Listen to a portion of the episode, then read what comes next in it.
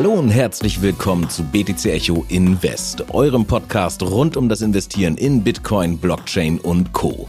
Hier sprechen wir immer montags über die neuesten Entwicklungen am Kryptomarkt, werfen einen Blick auf die internationalen Finanzmärkte und besprechen die heißesten Investmenttrends aus der Blockchain-Szene. In der heutigen Folge sprechen wir über die kürzlichen Kursanstiege und wollen die Frage diskutieren, ob sich hier nun eine nachhaltige Trendwende anbahnt oder ob es sich lediglich um eine kleine Sommerrallye handelt. Außerdem geben wir euch ein kurzes Update zur Vasil Hardfork bei Cardano, werfen einen Blick auf den rasanten Kursverlauf von Filecoin und sprechen natürlich über den steigenden Marktanteil von Ethereum. Heute ist übrigens Montag, der 1.8.2022. Mein Name ist Jan-Heinrich Meyer und bei mir ist der heute leider leicht angeschlagene BTC Echo Marktexperte Stefan Lübeck. Hi Stefan, wie geht's dir? Ah, hallo Jan. Äh, ja, wie du schon sagst, bin ich gesundheitlich etwas angeschlagen. Nichtsdestotrotz, der Markt scheint eventuell besser zu performen als ich. Wie immer an dieser Stelle erst einmal unser Disclaimer. Dieser Podcast stellt keine Anlageberatung dar, sondern spiegelt lediglich unsere persönlichen Meinungen wider. BTC Echo haftet weder für Verluste aus euren Trades, noch werden wir an Gewinn beteiligt. So, jetzt geht's dann aber auch endlich los und zwar starten wir wie immer mit einem kurzen Marktupdate. Stefan, sag an, was war los am Kryptomarkt? Generell positive Entwicklungen in den letzten sieben Tagen. Wenn man so mal die Liste der Top 100 Altcoins durchguckt, sieht man durchaus mehr Wochengewinner als Wochenverlierer. Das deckt sich gleichsam auch mit der fünften Woche an frischen Zuflüssen. Also sprich nicht Gelder, die von der Exchange in, von USDT zurück in den Markt geworfen werden, sondern tatsächlich äh, frischen Geld, was von außen mal wieder in den Crypto-Space investiert wird. Unter anderem in der abgelaufenen Woche waren es nochmal 81 Millionen, die da hinzugekommen sind. Okay, das sind ja, würde ich sagen, erstmal ganz gute News, aber nicht alles war positiv in den letzten sieben Tagen, denn das einigermaßen lang erwartete Vasil-Update bei Cardano wurde jetzt dann doch nochmal verschoben. Wie hat der Markt diese Verzögerung aufgenommen? Verzögerungen sind generell eigentlich nie ein gutes Zeichen. Und jetzt scheint Cardano so ein bisschen Ethereum hinterher zu eifern und immer wieder verschieben zu wollen. Sie sagen wohl tatsächlich, es scheint ein Running Gag zu werden, sagen wir mal so. Ähm, aber es scheinen momentan tatsächlich die kleinen technischen Probleme zuletzt gewesen zu sein, unter anderem Fehler bei Stakepool-Betreibern und in den Dapps, die erstmal bereinigt worden mussten. Und dann hat das Team ein Stück weit in einer Videomessage bekannt gegeben, dass Unwägbarkeiten auf dem Weg irgendwie noch gänzlich ausgemerzt werden sollen, bevor sie dann wirklich loslegen wollen, um sicher zu sein, dass das Update auch ein Erfolg wird. Ja, es war der Kevin Hammond, der sich da geäußert hat, ne? der, der technische Leiter, glaube ich. Ein bisschen überraschend fand ich. Ich dachte, die haben ihren Track Record oder ihre, ihre Roadmap ist es ja, da irgendwie besser im Griff. Ebenfalls überraschend, also jedenfalls für mich, war jetzt so die positive Entwicklung bei einem Projekt, das eigentlich schon bei mir jedenfalls ein bisschen unterm Radar unterwegs war, nämlich Filecoin. Gibt es seit 2007 und da ist jetzt der Kurs in der vergangenen Woche ziemlich rasant angestiegen. Was war da los? Es gab es seit 2017, ja, mhm. aber größter ICO damals, muss man kurz sagen, über 300 Millionen damals eingenommen worden, sollte der große Konkurrent von Dropbox werden, was sicherlich jeder kennt. Wie du schon sagst, 120 Prozent Anstieg in den letzten sieben Tagen. Es gibt wie immer eine, eine News-getriebene Begründung. Ähm, äh, Filecoin arbeitet jetzt zusammen mit einem neuen Unternehmen namens NFT Storage. Die planen den Cloud Storage von NFTs, in diesem Fall auf Filecoin, also dezentral gelagert. Das ist irgendwie eine positive Sache für mich. Dennoch ist diese Bewegung momentan eigentlich nur eine charttechnisch bedingte Gegenbewegung. Ich würde jetzt selber nicht sagen, dass Filecoin das nächste, der nächste Stern irgendwie am Kryptohimmel wird. Okay, ich muss mal eben kurz nachfragen. Du hast gerade nochmal 2017 gesagt. Habe ich in meiner Frage 2007 gesagt? Ja, du sagtest gerade selber in 2000, das seit 2007 vorhandene Unternehmen. Also okay, ganz so lange, wenn okay. das wäre ja Filecoin, wäre dann vor Satoshi schon gewesen. Das wäre ja. wirklich Early Investor. Okay, da würde ich sagen, das läuft unter Fauxpas. Sorry dafür. Aber vielleicht eine kurze kleine Diskussion zur Sinnhaftigkeit von Filecoin. Also du hast gerade schon gesagt, es ist vielleicht jetzt eher eine Kursbewegung und nicht unbedingt der neue Stern am Kryptohimmel. Ich finde die Idee dahinter aber eigentlich schon ganz geil. Ne? Denn wenn wir in der Historie der Welt mal so zurückgehen und uns anschauen, was hatten wir damals für Datenspeicherungsmöglichkeiten, nehme ich erstmal die wirklich ja weit entfernte Bibliothek von Alexandria, die als Weltwunder dann irgendwann verschwand. Irgendwann im vergangenen Jahr hatten wir einen Brand bei OVH. Es wird wahrscheinlich nicht so krass in die Geschichte eingehen, aber also bei OVH, einem großen Hoster für alle möglichen Webseitendaten, also Server und alles, was man sich so vorstellen kann, ein Brand dort.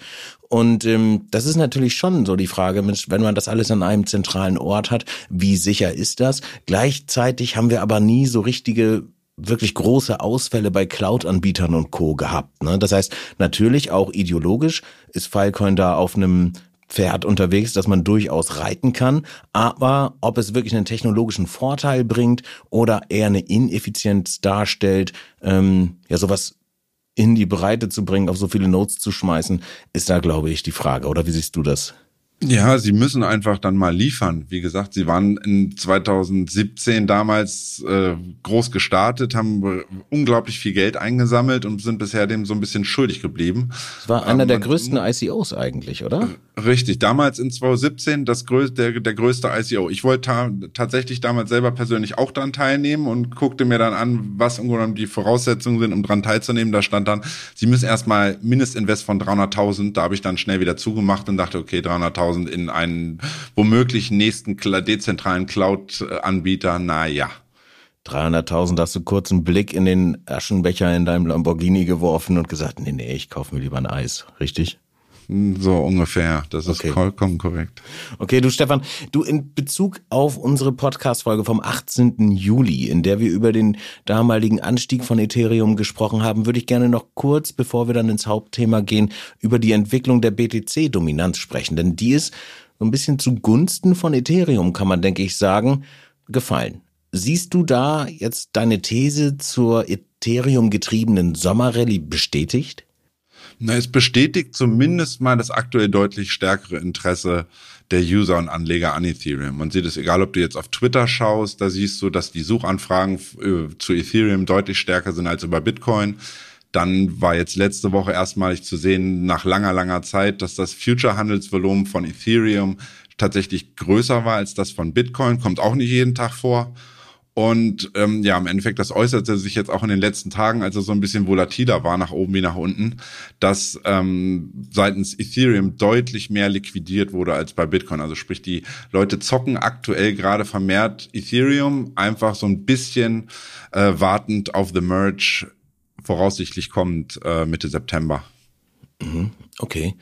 Ethereum und auch The Merge vielleicht als ganz gutes Stichwort, um hier nochmal kurz eine kleine Selbst- oder Eigenpromo zu machen. Ich muss da kurz auf unser Magazin eingehen, denn in der aktuellen Ausgabe, also der jetzt für August, dreht sich im Grunde eigentlich alles um die bevorstehende Umstellung auf Ethereum 2.0. Zum einen diskutieren da unsere Redakteure David Scheider und Moritz Draht. Ich glaube, den David kennt ihr sicherlich auch aus dem BTC Echo Recap Podcast und Moritz habt ihr ganz bestimmt schon mal gelesen, wenn ihr bei uns auf der Seite wart.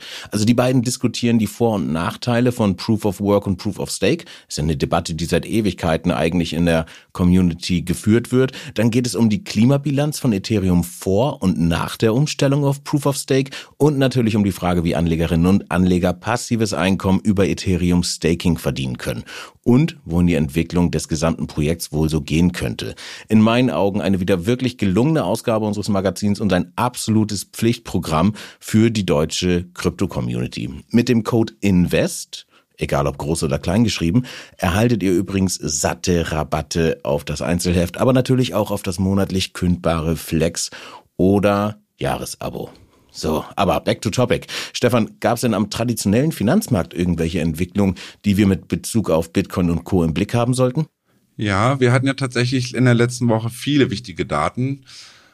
Unter anderem, dass äh, die Zinsen erhöht wurden durch die Fed, dann hatten wir verschiedene Inflationsdaten, dann hatten wir Einkaufsmanager-Indizes. Interessant war eigentlich zu sehen, dass wir die Zahlen tendenziell schlecht waren, also schlechte Wirtschaftsdaten aus den USA kamen und die wurden dann komischerweise oder interessanterweise mal wieder positiv gewertet, sprich ist bad jetzt gut, ist so die Frage, die man auch in den letzten Tagen dann zunehmend auch auf Bloomberg zum Beispiel hörte. Und was bedeutet das für die Fed und wird die Fed im Endeffekt dann wieder umdenken müssen? Also aktuell ist es ja so, dass sie eher hochziehen wollen, um die Inflation unter Kontrolle zu bekommen. Die Zinsen Jetzt wird du, ja. Mhm. Genau, die Zinsen weiter hochziehen, um die Inflation unter Kontrolle zu bekommen. Und jetzt wird wieder kolportiert, dass es bereits ja, gen Jahresende dann zum Ende der Zinserhöhung kommen könnte und Anfang kommenden Jahres die, die Fed in Häkchen die Zinsen senken muss. Also nicht wirklich das möchte vielleicht, aber sie es einfach muss, weil der wirtschaftliche Abschwung so stark wird und die Arbeitslosenzahlen wieder hochschießen in Amerika, dass die Fed im Endeffekt gegensteuern muss. Mhm. Das wäre dann wahrscheinlich eher eine negative Nachricht für die Entwicklung äh, der Preise von Bitcoin und Co. Auch wenn natürlich alle darauf hoffen, dass eigentlich Bitcoin irgendwann mal als Reservewährung vielleicht eintritt. Aber ich glaube, davon sind wir wirklich weit entfernt, wenn wir mal realistisch darüber nachdenken. Ähm, ja, und, und sonst so? Ja, wir hatten halt, wie gesagt, die Arbeitslosenzahlen, die letzten Freitag kamen, waren auf einem Rekordtief. Man muss allerdings dazu sagen, dass die Arbeitslosenzahlen in der Vergangenheit immer ein Lagging Indicator waren. Sprich, man hat, die Arbeitslosigkeit ist noch gefallen, obwohl der wirtschaftliche Abschwung schon eingesetzt hat. Und dann steigt im Grunde genommen die, die Arbeitslosigkeit immer so ein bisschen verzögert, über mehrere Monate verzögert, fängt die dann erst wieder an zu steigen. Und da wird die Fed sicherlich genau drauf gucken. Was interessant ist und positiv für Bitcoin, was auch so ein bisschen die, die Rallye ausgelöst haben könnte in der letzten Woche hoch, da bis 24.800 bei Bitcoin am Wochenende, dass die Dollarschwäche sich so ein Stück weit ausweitet. Also der mhm. dieser DXY, dieses Währungskorb, wo gemessen wird, wie stark ist der Dollar, das, der ist jetzt rund fünf Prozent runter, ähm, runtergekommen von seinem Jahreshoch und das hat sich direkt dann gezeigt bei Bitcoin, der im Endeffekt eine Gegenbewegung dann genau macht hat gen Norden und lustigerweise so ein bisschen Gold nachgeahmt hat. Und Gold und Bitcoin haben eigentlich ziemlich die gleiche Bewegung jetzt in der letzten Woche gemacht, haben beide davon profitiert, dass der Dollar ein bisschen schwächer tendiert. Also mal näher am digitalen oder das digitale Gold näher am physischen Gold als dann jetzt am Aktienmarkt. Und Quartalszahlen gab's ja auch, oder?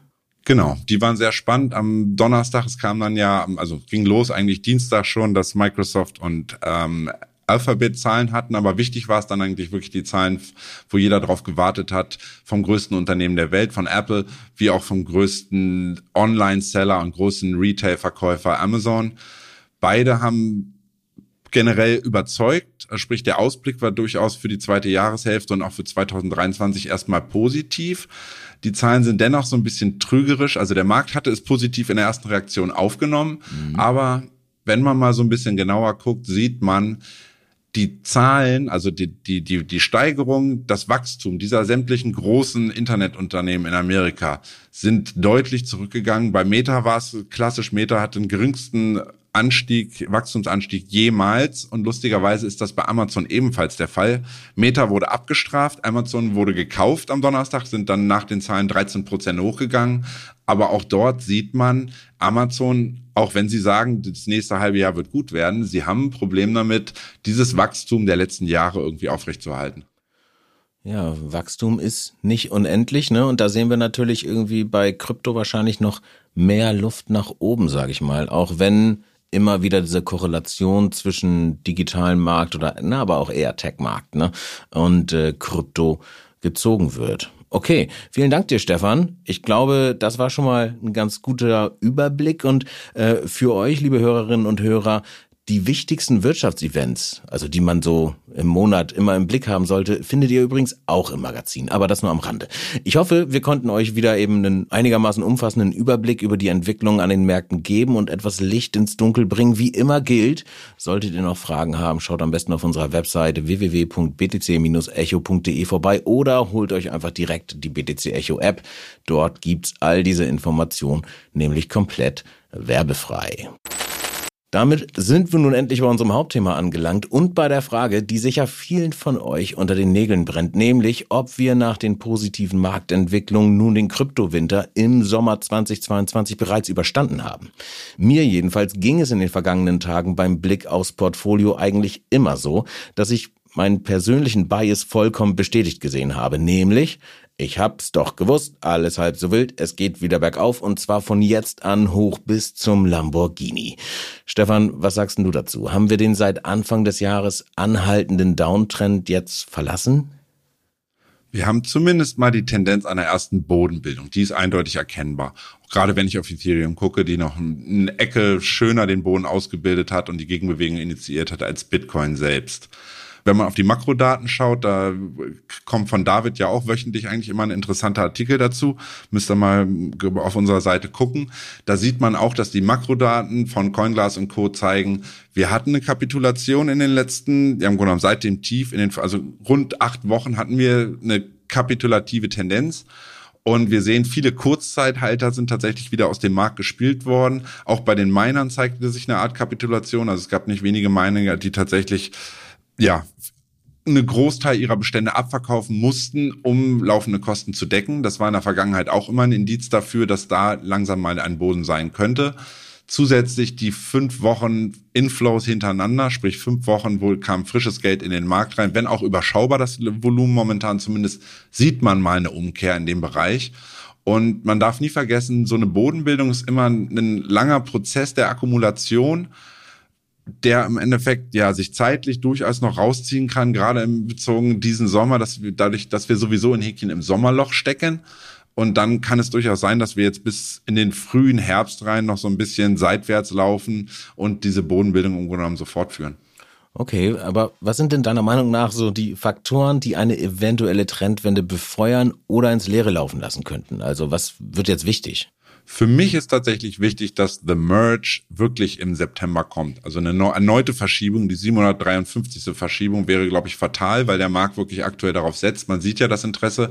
Viele, die in Bitcoin traditionell waren, gehen momentan oder schieben zumindest Teil ihrer Bestände auch in Ethereum. Und da muss man dann auch in Häkchen von Herrn Buterin mal was kommen so dass wir dann wirklich sagen können, okay, wir machen den nächsten Entwicklungsschritt bei der zweitgrößten Kryptowährung. Das finde ich erstmal sehr wichtig. Mhm, okay. Und sonst? Dann haben wir definitiv die Fed wieder im September. Im mhm. August tatsächlich kommt jetzt mal nichts von der Fed.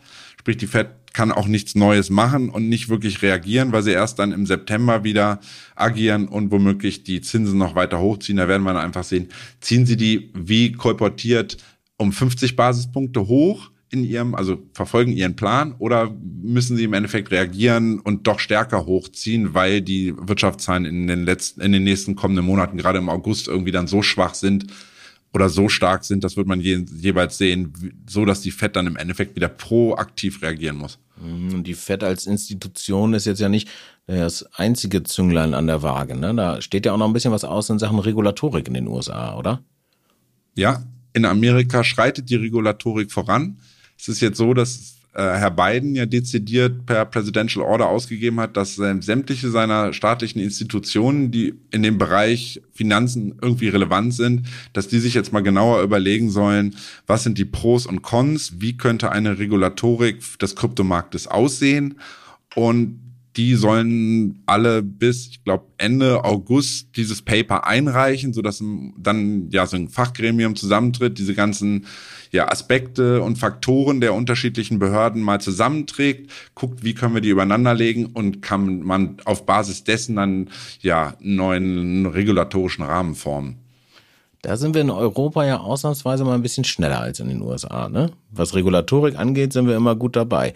Aber ähm, aus Übersee, gibt's noch weitere Punkte, die du sagst, die zu berücksichtigen sind? Oder können wir schon in unsere Heimatregion kommen?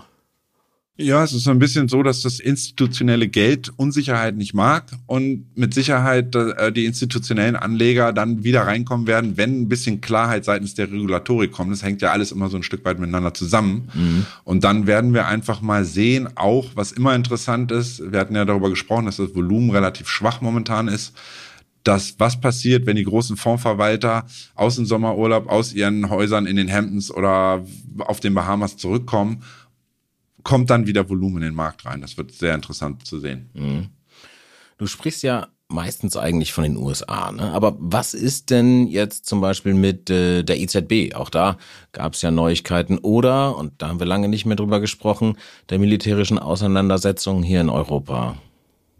Ja, das sind gleich wieder zwei relevante Teilaspekte tatsächlich. Die EZB wird meiner Meinung nach ein bisschen überbewertet oder das Gewicht der EZB, auch wenn es für Europa wichtig ist und wir der zweitgrößte Markt sind nach Amerika, auch gerade im Kryptobereich. Nichtsdestotrotz ist es so, dass die Frau Lagarde im Endeffekt immer der Fett hinterherhechelt und sich da ja ein Stück weit auch gut abspricht mit äh, Herrn Paul. Und wenn Herr Paul dann ja die, die Nummer wieder umdreht, der Fed, und sagt, 2023 dürfte die Fed dann die Zinsen wieder etwas senken, ähm, wird sich auch das Frau Lagarde das vermutlich zu Herzen nehmen und da dann im Endeffekt hin, hinterherlaufen und auch wieder darauf reagieren. Mhm. Insofern glaube ich nicht, dass die Fed jetzt das Zünglein an der Waage sein wird, was mit dem Cryptospace passiert. Okay. Zu deiner anderen Frage, was den Krieg angeht, ist mit Sicherheit relevant. Die Nachwehen davon kann noch keiner so genau abschätzen. Wir haben eine, wir haben eine Ernährungskrise, wir haben eine Energiekrise. Beides kündigt sich an, aber ist im Endeffekt noch nicht so richtig durchgeschlagen in den Markt. Das wird man dann sehen in den nächsten Monaten, wie sich das so auswirkt, auch gerade für Europa und Deutschland in, insbesondere, was die Gasversorgung angeht, was die Energieversorgung angeht, ist die sichergestellt und das wird mit Sicherheit relevant sein. Hm. Okay. Stefan, dank dir da erstmal für deine Einordnung. Ich glaube, über eventuelle Einschränkungen durch Corona im kommenden Herbst oder Winter brauchen wir uns jetzt erstmal noch keine Gedanken machen. Aber fallen dir noch weitere Faktoren ein? Vielleicht irgendwelche Trendthemen im Crypto-Space, die die Kursentwicklung nach oben befeuern könnten? Aktuell ist es zumindest so, dass wir das Sommerloch haben, so nenne ich das. Also am klassischen Markt sieht, äh, sieht man das. Die Bewegungen sind auch in den Indizes wirklich sehr überschaubar. Äh, das Volumen in New York am klassischen Markt teilweise um die Hälfte geringer als vor dem, vor dem Sommer. Also man sieht wirklich wie eh und je, im Sommer ist wenig los. Dieses geht weg im Mai, also verkauft eure, verkauft eure Assets im Mai und kommt dann im September langsam zurück, scheint auch hier wieder zu wirken und zu gelten aktuell. Dafür dürfte es dann, wenn es wieder losgeht im Herbst, mitunter stürmisch für eine Seite werden. Also wenn die, wenn die Fonds, äh, ja, die großen Fonds der Welt wieder ver verstärkt anfangen, Gelder in den Markt zu pumpen oder Gelder nochmals abzuziehen, dürfte es da auch wieder größere Bewegungen geben. Man wird sehen, ob es die Bullen oder Bären sich eine blutige Nase holen. Fakt ist, ich glaube, die Volatilität und gerade das Handelsvolumen wird dann ab Herbst wieder deutlich ansteigen. Okay, das heißt also, wir müssen immer noch weiterhin abwarten, bis wir diesen ja vermeintlichen Kryptowinter hier im Sommer ab äh, ja ab, abgewartet haben, ne? bis es einfach irgendwie durch ist. Aber also würdest du das gerade aktuell überhaupt als Winter bezeichnen? Ne? Wir sind da ja oder ich auf jeden Fall manchmal dann auch schnell irgendwie da direkt irgendwelche übergeordneten Phasen draufzusetzen. Du bist da dann häufig eher so, dass du sagst, na ist jetzt halt einfach eine Range, ne? Und da schwimmen wir so durch, oder? Ja, Winter bedeutet ja immer, Winter ist ja ein längerer Zeitraum. Die Frage ist, sind wir schon, ist der Zeitraum schon so, schon so lange, genommen die Korrektur schon so lange, dass man wirklich jetzt sagen kann, wir haben jetzt den klassischen Winter, so wie wir den damals auch den, den, ja, den schlimmsten Kryptowinter aller Zeiten in 2018, 2019 gesehen haben, der ja über Jahre hinweg gehen. Ja. Insofern, wenn man der Definition folgt, würde ich sagen, wir sind tatsächlich noch nicht in diesem überall kolportierten Kryptowinter, sondern wir sehen im Grunde genommen einfach, dass der klassische oder der Kryptomarkt dem klassischen Markt Stück weit folgt und wir ja in so einer Art Lauerstellung sind, um zu sehen, was ob Nasdaq und Co sich erholen können und und im Endeffekt dann wieder gen Norden laufen langsam und dann auch den Kryptomarkt mit an die Hand nehmen. Ich glaube, das wird wichtig. Mhm, okay, das heißt aber tatsächlich einfach einmal abwarten bis zum dann eventuell stürmischen Herbst, außer man will vielleicht mit kleineren Trades zwischendurch ein paar kleine Gewinne mitnehmen. Ich musste gerade an Peter Lustig denken, der zum Ende seiner Folgen immer sagte, und ihr wisst, was jetzt kommt, abschalten. Und einfach mal rausgehen und vielleicht darf man auch mal ein bisschen den Sommer genießen und ist den Großen aus dem Markt ja, ein bisschen nachmachen, ein bisschen Pause machen. Okay, damit sind wir aber mehr oder weniger am Ende auch der heutigen Folge schon angelangt und damit bei der eben obligatorischen Frage, welche Kursziele in dieser Woche bei Bitcoin wichtig werden, gerade für die, die vielleicht unter der Woche nochmal kurz ein paar kleine Trades machen wollen, ohne jetzt den Winter im Urlaub verbringen zu wollen. Was sind die Kursziele? Ja, die übergeordneten kennen wir, glaube ich, alle. Also die spreche ich ja jede Woche an. Oben 28.000, unten 19.000 wichtig. Aber dadurch, dass wir momentan so tendenziell seitwärts laufen innerhalb dieser, dieser Range und wir ja oben über die 24 nicht nachhaltig rausgekommen sind, um mal weiter in Richtung, perspektivisch in Richtung 28.000 zu laufen, sage ich, ist kurzfristig erstmal interessant, dass wir den Bereich um 22.500 das ist jetzt für die nächsten Tage unmittelbar relevant, dass wir da eine Stabilisierung drüber bekommen. Das wäre sehr wichtig. Das liegt auch daran, dass wir dort die 200, äh, 200 Wochenlinie im Bitcoin haben. Also sprich die letzten 200 Wochenkerzen. Ähm, der, der Kurs, der Durchschnittskurs der letzten 200 Wochenkerzen liegt ungefähr bei 22.400. Ähm, dieser Bereich ist wichtig, dass wir den auch in diese Woche verteidigen können. Äh, zum Vergleich, Ethereum, wirst du jetzt auch noch gleich fragen, Ethereum steht mhm. deutlich überhalb ähm, dieses 200 Wochen Durchschnitts. Das zeigt auch dieses, diese bullische Outperformance von Ethereum gegenüber Bitcoin. Mhm, okay, aber genau das gerade schon angeteasert. Also was, was sind da dann unsere Ziele? Bei Ethereum haben wir tatsächlich das erste wichtige Kursziel angelaufen und erreicht. Das war der Bereich um 1700, also 1723 ist da so die Unterkante gewesen. Wir sind leicht drüber geschossen in der Woche, waren im Hoch bei 1770 Dollar ungefähr. Wird Ethereum es jetzt schaffen, um seinen Ausbruch zu bestätigen oder nicht, ist die zentrale Frage. Da wird definitiv wichtig, dass wir bei Ethereum perspektivisch über oberhalb der 1400, optimalerweise 1500 Dollar bleiben, um dann den nächsten Schub gen Norden zu bekommen, den ich sehe erstmal im Bereich knapp über 2000 Dollar wäre so die 2050 bis 2150 Dollar. Da kommt dann auch ähm, die EMA 200 im Tageschart, sprich dieser Bereich zwischen 2050 und 2150 ist auf der Oberseite wichtig. Mhm. Okay, so viel zum direkten Kryptomarkt, aber die Berichtssaison in den USA ist auch noch nicht ganz durch. Ne? Da kommt in dieser Woche auch noch was. Ja, vor allen Dingen für uns Krypto-Enthusiasten sehr interessant. Letzte Woche die großen allgemeinen Technikunternehmen. Diese Woche kommt The Block, dann MicroStrategy, wer kennt es nicht? Michael Saylor muss mal wieder die Hosen runterlassen. Und PayPal auch wichtig als größter Zahlungsdienstleister. Und PayPal darf man ja nicht vergessen, PayPal ist ja selber auch, insbesondere in Amerika, mittlerweile ein Kryptoanbieter. Also man kann Kryptowährungen über PayPal kaufen, versenden und wieder verkaufen. Insofern ist durchaus interessant, was diese drei Unternehmen diese Woche so liefern werden. Okay, sehr schön. Vielen Dank dir, Stefan. Und wenn ihr, liebe Hörerinnen und Hörer, weitere Kursanalysen rund um Bitcoin, Blockchain und Co. wollt, dann schaut, wie gesagt, am besten bei uns auf der Website vorbei oder holt euch unsere App. Und wenn euch diese Folge gefallen hat, lasst uns gerne auch eine positive Bewertung auf Spotify, Apple Podcast oder wo auch immer ihr uns jetzt gerade hört, da oder schickt uns euer Feedback per E-Mail zum Beispiel an podcast.btc-echo.de oder als Nachricht über Instagram, Twitter, TikTok, Facebook, äh, LinkedIn, glaube ich auch noch. Genau. Das war's dann auch schon wieder für diese Woche und ich würde sagen, wir bedanken uns fürs Zuhören, wünschen euch einen guten Start in die Woche und allerbestes Wetter. Ne? Stefan, dir eine gute Besserung auf jeden Fall, dass du bald wieder fit und gesund bist und dann hören wir uns kommenden Montag, oder? Machen wir so. Und ihr startet auch alle gut in die Woche.